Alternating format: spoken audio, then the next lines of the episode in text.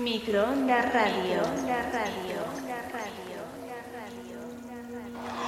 Why do you believe what you believe? Because at some point in your life, you trusted the information that somebody was giving you. And that someone you trusted told you that a car was a car, a tree was a tree, bird was a bird, the blue stuff above you is the sky. And that's the way that we began to determine what we believe to be a fact. Most of the things that we believe to be a fact in our lives are told to us through our stories or the news that we hear. So my question would be, they were deceiving you with the stories they tell you,